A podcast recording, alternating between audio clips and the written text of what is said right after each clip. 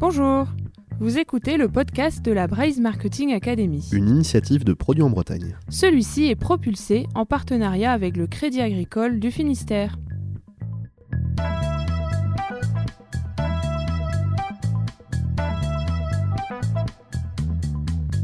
Bonjour et bienvenue, nous sommes Alan Blanchet et Coralie Gourlet et nous sommes ravis de vous accueillir sur le podcast de la Braise Marketing Academy, le réseau des marketeurs et des communicants en Bretagne. À chaque épisode, nous vous proposons d'explorer un thème innovant du marketing et d'en découvrir les clés avec un expert dans le domaine. Alors, prêt à découvrir de nouvelles contrées à nos côtés?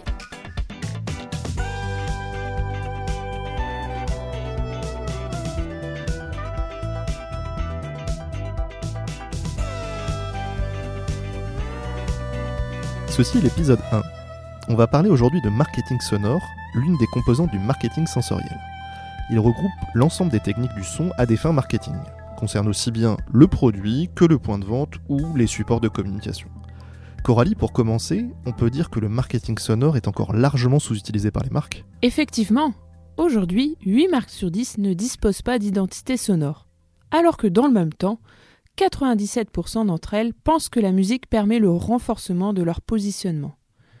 Le marketing sonore est donc clairement sous-exploité pour le moment par les marques, alors qu'il y a un potentiel très important.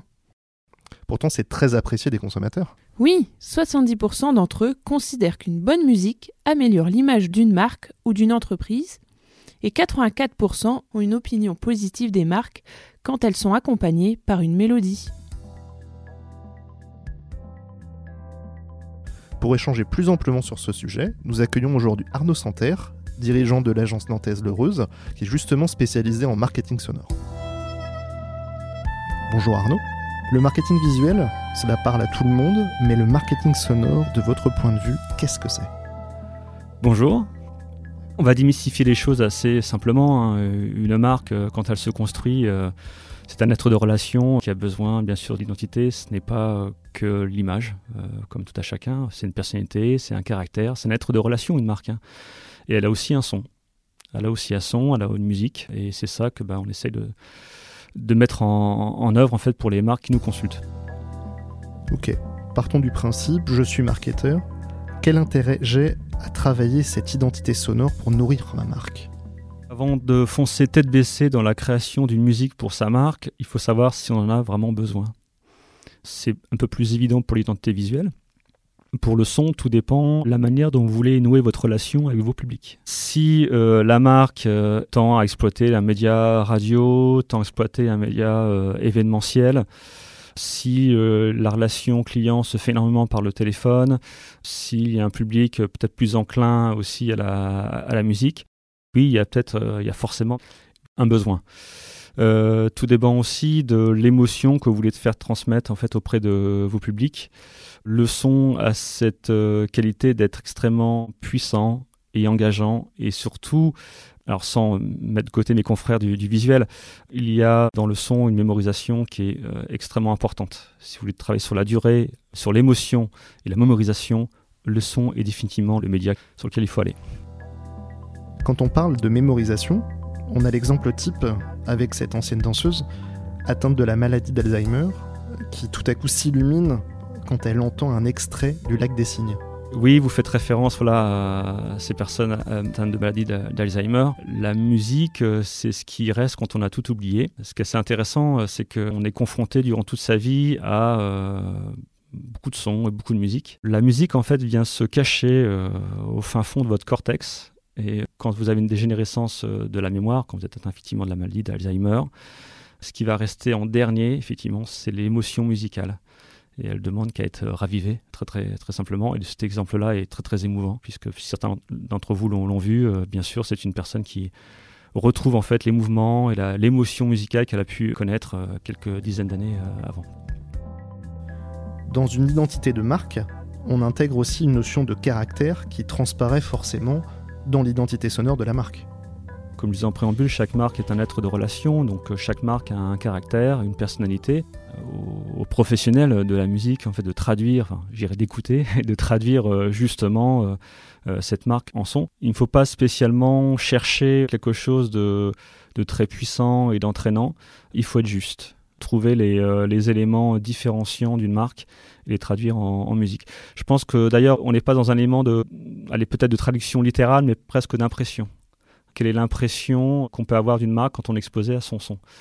C'est ça qui est important, c'est ça qu'il faut rechercher. Et puis, bien sûr, l'élément de mémorisation, parce qu'un bah, marketeur, quand il se lance dans cette identité, euh, il souhaite que sa marque en fait soit pas visible en fait, mais mémorisable très facilement. Et avant de se lancer aussi dans une, euh, la création de l'identité sonore, c'est de savoir ben, comment je vais diffuser aussi cette euh, identité sonore. On a beau dire, on va faire une identité sonore qui soit mémorisable, on sait très bien que les identités sonores les plus connues sont les identités sonores qui sont les plus matraquées, les plus diffusées.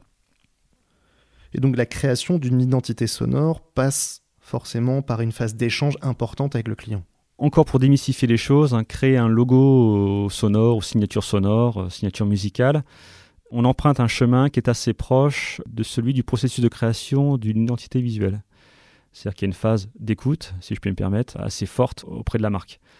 Écouter, c'est presque, je ne vais pas dire la plus importante, hein, eu égard à ceux qui composent et qui produisent, mais c'est la phase très importante parce que si vous écoutez mal, vous partez dans la mauvaise direction. Et c'est fini c'est irrattrapable. Donc il y a une phase d'écoute très très importante avec la marque qui va vous livrer des éléments. Mais ce n'est pas spécialement une plateforme de marque marketing. Euh, bien sûr c'est intéressant, on va la lire ensemble. Mais en composition, on va beaucoup travailler. Tout à l'heure, je parlais d'impression sur la couleur, euh, sur une courbe, sur euh, le métier, sur le produit, sur sa forme, sur une image.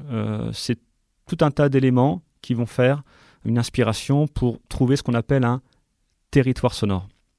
Le territoire sonore, en gros, c'est la direction musicale qu'on doit prendre.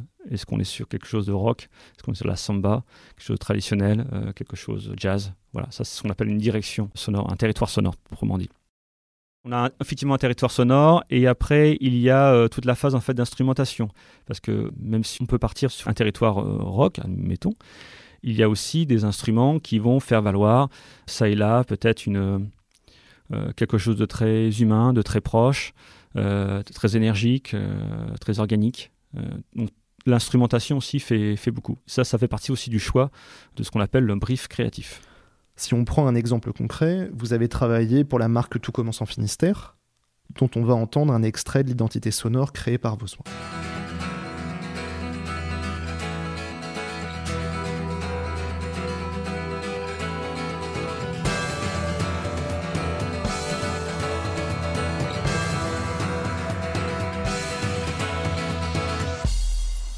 Alors c'est un très bon exemple, euh, tout commence en Finistère, euh, c'est un peu délicat parce que non seulement c'est une marque, mais aussi il y a toute une, région, des habitants, un territoire, euh, des paysages.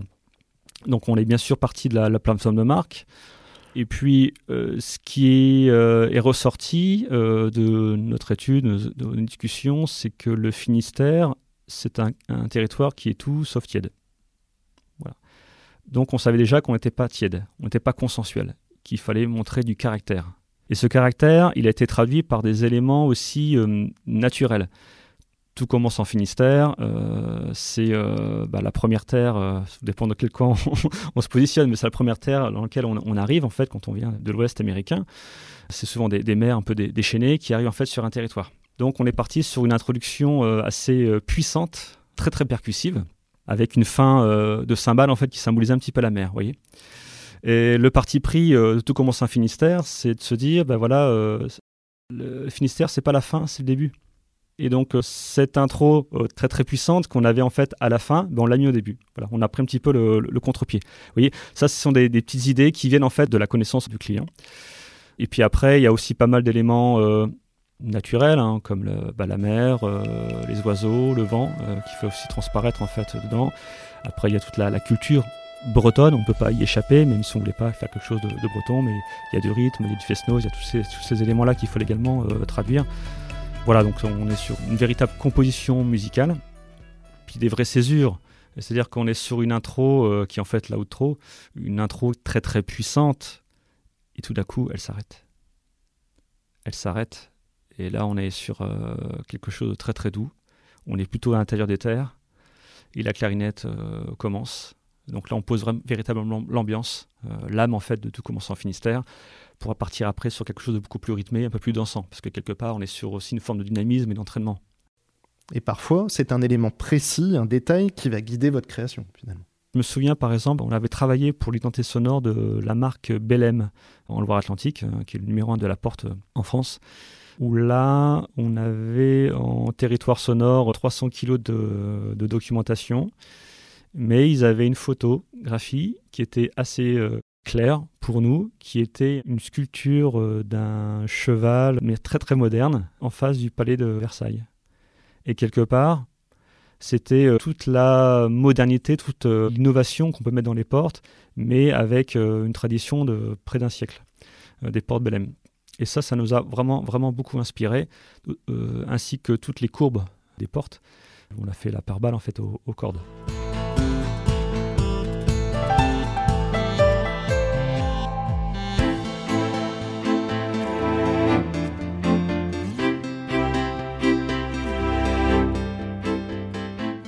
Après cet extrait de la musique créée pour Belém, on va élargir un peu le propos. Le marketing sonore ne se limite pas à l'identité sonore d'une marque, comme vous l'avez fait à Legacy par exemple. Oui, alors euh, l'identité sonore se cantonne pas qu'aux marques et heureusement, euh, tout est euh, peut-être identité. Le marketing sonore, c'est aussi l'expérience sonore. Nous avons travaillé pour Lagacy, pour Yves Rocher. Quand vous allez à Lagacy, vous expérimentez un massage, vous expérimentez une nuitée, un hébergement, une restauration. L'idée, c'était d'ajouter dans les éléments sensoriels le son. C'est-à-dire que l'expérience sonore de la gacilly, c'est une expérience au même titre de ce que, ce que vous mangez, que ce que vous allez, euh, votre, votre massage, votre soin euh, ou votre unité. Voilà. C'est ajouter cet élément-là. alors, petit préambule sur, quand même sur la, la. Là, on n'a pas travaillé sur une identité sonore euh, de quelques minutes euh, pour euh, tout le centre. On a davantage travaillé en fait sur un, une feuille de route sonore de tous les lieux, de tous les endroits. et après, on a travaillé sur des musiques plutôt existantes. Maintenant, il existe d'autres éléments que l'on a pu mettre au point chez nous, qui est ce qu'on appelle la musique autogénérative. C'est-à-dire que vous travaillez sur plusieurs éléments que constitue le caractère d'une marque, plusieurs instrumentations, plusieurs effets, et cette machine d'autogénération euh, bah, produit en fait de la musique toujours harmonieuse, de manière un peu infinie, sur une heure, deux heures, trois heures, etc. Pour finir, quel conseil vous donneriez à un marketeur qui veut travailler le marketing sonore de sa marque? Je pense qu'il faut d'abord qu'il connaisse très très bien ses publics et qu'il vise l'émotion qu'il veut donner auprès de ses publics. Si on part d'un élément, euh, alors qui soit finalement un petit peu éloigné du marketing, mais plus sur la, proximité, l'humain, la relation, parce que finalement on choisit une marque aussi parce qu'on l'aime. S'il détermine en fait l'émotion qu'il veut faire passer, je pense que là on est bien. On est bien parce qu'on part sur quelque chose de sincère. Et après, il doit savoir comment lui, il communique aussi avec ses publics, de façon à pouvoir adapter aussi la manière dont on va diffuser. Peut-être que le marketing sonore va pas se cantonner à une identité sonore, mais peut-être à un événement sonore. Peut-être faire vivre en fait à ses clients, à ses prospects, une expérience sonore unique qui aura lieu une journée, un soir, autour du son euh, d'un produit, ou de faire même travailler ses consommateurs autour de la création musicale. Ça peut être ça aussi une expérience sonore. C'est pas spécialement euh, un jingle euh, proprement dit. Merci Arnaud Santerre. En résumé, pour travailler l'émotion et la mémorisation d'une marque, le son est LE média à privilégier. Si on récapitule, Coralie, finalement, dans quel contexte concret une marque peut-elle utiliser et valoriser une identité sonore? Une identité sonore a de multiples applications possibles, comme par exemple la musique d'accueil et d'attente sur les téléphones fixes et mobiles, l'accompagnement musical de vidéos, de motion design ou de podcast en intro et en outro, les musiques de bienvenue sur le site internet ou les réseaux sociaux. On peut également l'utiliser en ambiance musicale. Bien sûr, sur un point de vente ou lors d'un événement, en fond sonore de salon, en entrée et en sortie de scène par exemple. Ce podcast sur le marketing sonore nous a apparu comme un clin d'œil. Un clin d'œil au lancement de la Braze Marketing Academy en 2017, dont la première conférence fut aussi sur le marketing sonore. Vous pouvez d'ailleurs retrouver le replay sur la chaîne YouTube de Produits en Bretagne, n'hésitez pas à la visionner. Merci d'avoir suivi ce podcast de la Braze Marketing Academy. Pour en savoir plus sur le sujet du marketing sonore, rendez-vous sur le site www.produitenbretagne.bzh.